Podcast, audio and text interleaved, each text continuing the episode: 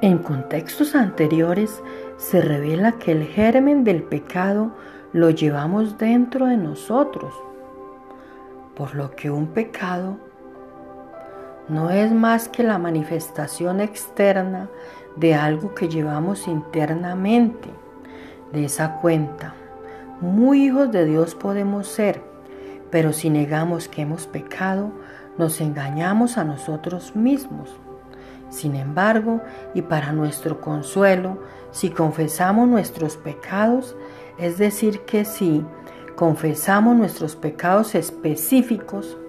pedimos perdón al Padre y hacemos el compromiso de no volver a hacer, de no volverlo a hacer, Él es fiel y misericordioso y nos perdona